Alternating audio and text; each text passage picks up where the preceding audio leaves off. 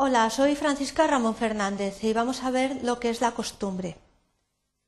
Los principales objetivos de este objeto de aprendizaje es ver qué es la costumbre como fuente del derecho, situarla correctamente en la pirámide normativa, diferenciarla de las otras fuentes como la ley y los principios generales del derecho, establecer los requisitos para que una costumbre sea válida e indicar cuál es su función y su aplicación. Para ello vamos a ver los siguientes contenidos. La costumbre como fuente del derecho, diferencia de la costumbre con otras fuentes, los caracteres de la costumbre, los requisitos legales, la opinión juris o convicción jurídica y las clases de costumbre. Bien, si vemos la pirámide normativa, nos damos cuenta de que la costumbre se encuentra en este lugar. Está por debajo de la ley. Vemos que es la segunda fuente del derecho. Vamos a ver entonces qué es exactamente la costumbre. La costumbre es la segunda fuente del derecho. Hay que tener en cuenta que se regula en el Código Civil, el artículo 1, párrafo tercero, establece que solamente regirá en defecto de ley aplicable, es decir, cuando no haya ley, por eso hemos visto que está en segundo lugar, recordar que está aquí, después de la ley, y que además para que se pueda aplicar tiene que no ser contraria a la moral o al orden público y se tiene que probar. Hay que tener en cuenta que los usos jurídicos que no sean meramente interpretativos de una declaración de voluntad tendrán la consideración de costumbre. ¿Qué vemos entonces? Pues que la costumbre es una norma jurídica. Son normas de carácter consuetudinario. La peculiaridad es que es un derecho no escrito, y que además nada impide que las costumbres se puedan recopilar o fijar por escrito, pero la característica principal es que es un derecho no escrito. ¿Cuál es la diferencia de la costumbre con otras fuentes? Pues la diferencia con las leyes es que éstas nuevamente se fijan por escrito. No hay ningún tipo de imposición de que exista una redacción por escrito de las normas consuetudinarias. Además, es un fenómeno eh, frecuente que determinadas reglas del comercio internacional eh, queden fijadas por escrito, pero para su mejor conocimiento y para su más fiel aplicación. Son eh, normas, la costumbre, de origen extraestatal. Son creadas por grupos sociales que no están incorporados en el, organismo político. Se diferencia por la forma o medio de producción y de manifestación. Por tanto, se trata de un derecho que es, está originado que nace en los grupos sociales. Se caracterizan por la forma de exteriorización o manifestación en cuanto este derecho creado debe de manifestarse a través de un uso, o lo que es igual, una efectiva, continuada y uniforme eh, manifestación de la conducta. ¿Cuáles son las, o las características de la costumbre? Pues que es una auténtica norma jurídica. Se diferencia de las normas de cortesía, no es una norma de cortesía. Su origen es siempre fuera del Estado, extraestatal. Son normas que están creadas por grupos sociales y se caracterizan por la forma de producción y de expresión o manifestación.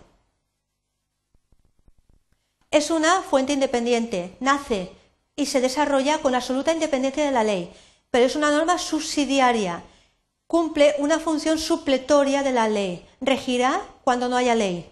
Además, tenemos que tener en cuenta que en nuestro ordenamiento eh, son inválidas las costumbres que sean contrarias a la ley. Solamente se admitirán las eh, costumbres eh, que se apliquen en defecto de una ley. Es una fuente que se tiene que probar. Solamente si se prueba, la costumbre se aplicará. De tal manera que rige en la, costumbre la máxima de jura novicuria, que es aquel principio en el cual que, se tiene que alegar ante los tribunales la existencia de la norma constitucionaria, de tal manera que quien quiera que se eh, aplique la costumbre deberá probarla, el contenido, la existencia y el alcance de la misma. Los tribunales no tienen obligación de conocerla. Tenemos que tener en cuenta que la costumbre, para el que pueda aplicarse, necesita una serie de requisitos legales, que es que requieran defecto de ley. Cuando hay una ley no se aplica la costumbre y que además no sea contraria a la moral o al orden público y que se resulte probada. De tal manera que extraemos los siguientes requisitos.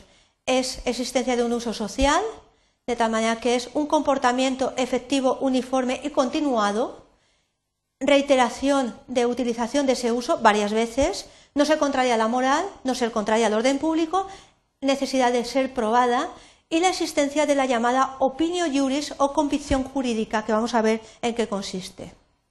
Bien, la opinio juris o convicción jurídica significa que hay una convicción de que la regla práctica debe valer como derecho, no lo es, pero que esa regla es ya derecho, es decir, una norma, de tal manera que se le presta una obediencia practicándola, porque se establece el deber de cumplirla. Vamos a ver eh, qué clase de costumbre existen en nuestro ordenamiento. Pues existen las costumbres contrarias a la ley o costumbres contra legem, costumbres eh, que se limitan a interpretar de un modo determinado una disposición legal o costumbre conforme a la ley, costumbre secundum legem, y costumbres que regulan situaciones sobre las cuales no existe una ley y que se denominan costumbre extra legem o praeter legem. La costumbre contra legem se encuentra rechazada por el artículo primero del Código Civil. La costumbre solamente regirá en defecto de ley aplicable. La eh, costumbre secundum legem es una costumbre que se produce en conformidad con una ley, pero que fija por vía interpretativa una determinada manera de extender la ley. Esta costumbre, según la ley, es una costumbre interpretativa. Y la costumbre praeter legem o extra legem es aquella que regula situaciones o materias respecto de las cuales no existe ninguna disposición legal. Se encuentra plenamente admitida en el artículo primero del Código Civil. Bien, por último, me interesa resaltaros lo más importante que hemos visto en este objeto de aprendizaje. Tener en cuenta la importancia de la costumbre como fuente supletoria. Rige el defecto de ley aplicable.